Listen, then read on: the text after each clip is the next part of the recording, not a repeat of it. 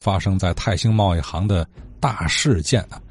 前期背景，昨天刘老都给介绍了。当时泰兴贸易行的经理叫杨旭章，哎，同时呢，在这个贸易行里啊，还有这么几个外国人哈，洋跑河的做国际贸易的经纪人，有一个叫顿星的德国人，哎，平时这人呢就大了大气的，不爱搭理人啊。话说有这么一天，哎，突然呐，杨旭章经理啊失踪了，嘿，公司也没来，家里也没有啊，好多业务等着他办。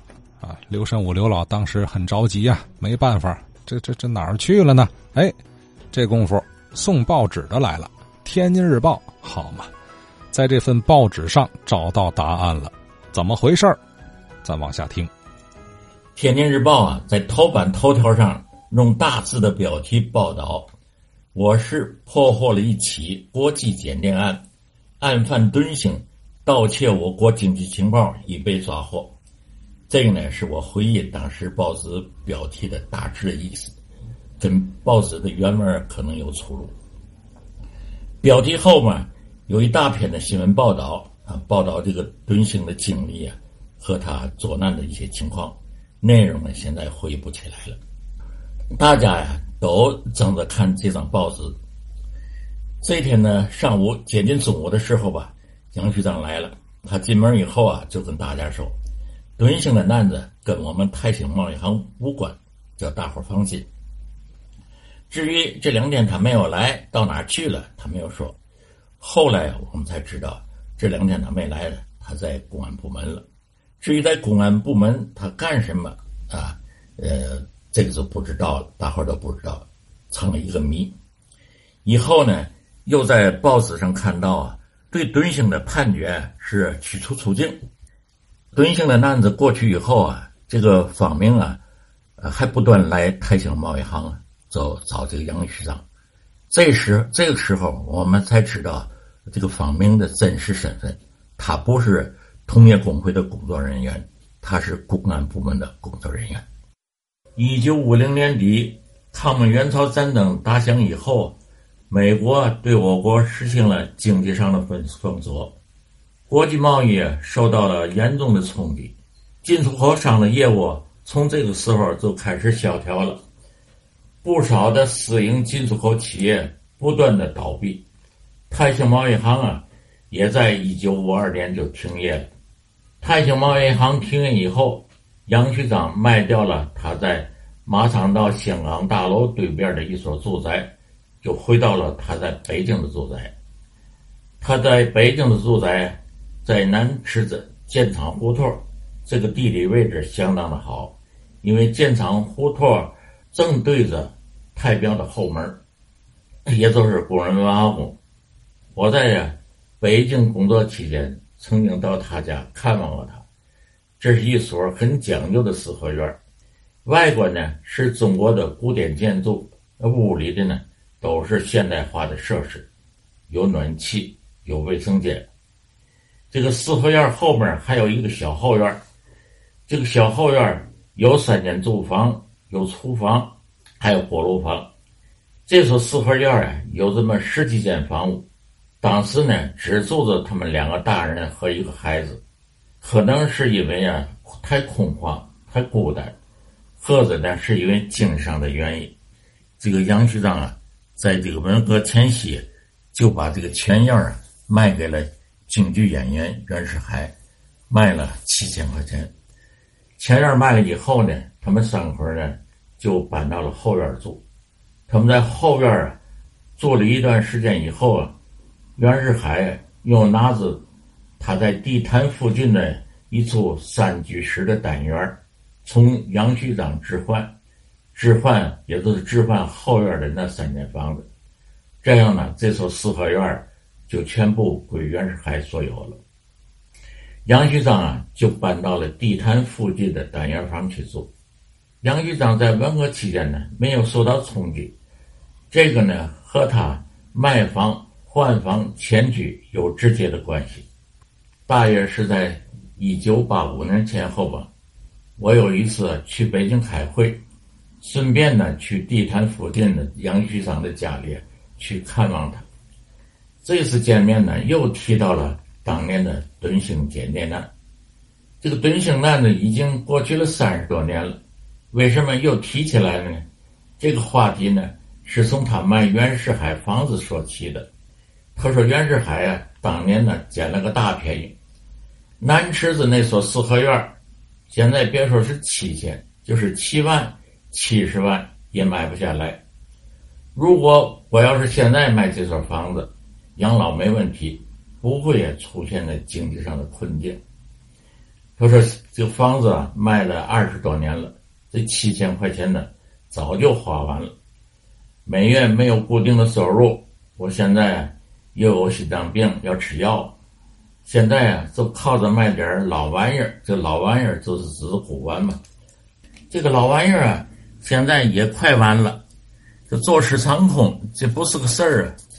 他说，他就想起来，当年呢，曾经协助公安部门呢破获敦兴检电案呢，做了些工作。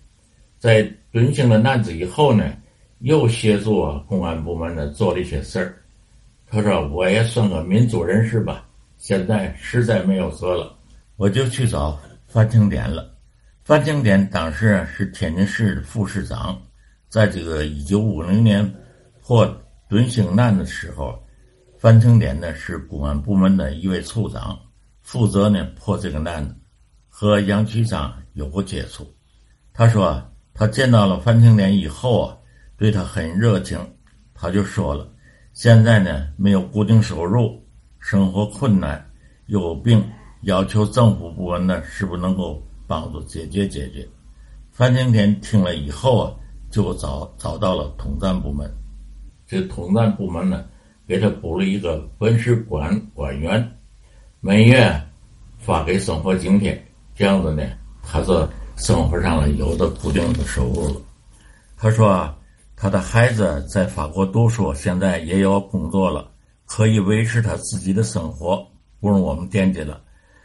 我们有了固定收入，再卖点老玩意儿补贴点生活可以维持。这个话题就转到了对兴案。他说了当年协助公安部门破获对兴案的一些情况，又说为什么当年在公安部门呢待了一千多。他说：“那是因为敦兴的案子快见报了，他要协助啊，呃，公安部门核实一些情况。他说，更主要的是呢，要审查泰兴贸易行同这这个案子的关系，因为毕竟啊，敦兴在泰兴待了一段时间，他这个间谍活动跟这个贸易行泰兴贸易行有没有关系呢？他说，必须把泰兴贸易行来洗清。”他问我：“他说你还记得当年呢？我让你抄写一份给敦兴佣金和车马费的清单吧？”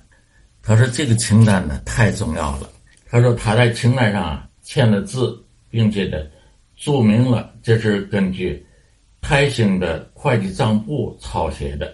如果呢有疑问呢，可以查对。当时啊，公安部门的翻译拿着这个清单，逐条的。向敦兴翻译说明情况，问他是不是属实，有没有问题，都翻译完了。问他要是没有问题，要在清单上签字。杨局长说，当时敦兴的态度很老实，听完了就签字了。这个清单呢，澄清了泰兴贸易行和敦兴的经济关系，都是正常业务上的经济关系。没有其他的经济活动，杨先生他说：“如果当时这个敦庆态度要是狡猾啊，一拨了脑袋，这泰兴贸易行啊就要背上黑锅了。”时隔三十多年过去了，这才揭开了当年杨局长为什么在公安部门待了一天多这个谜。这次呢，同杨局长见面呢是最后的一次，他比我年长十五岁。这次见面以后不久几年，他就因突发心脏病就去世了。好啊，这是刘神武刘老啊，呃，九旬老者啊，回忆了一段往事。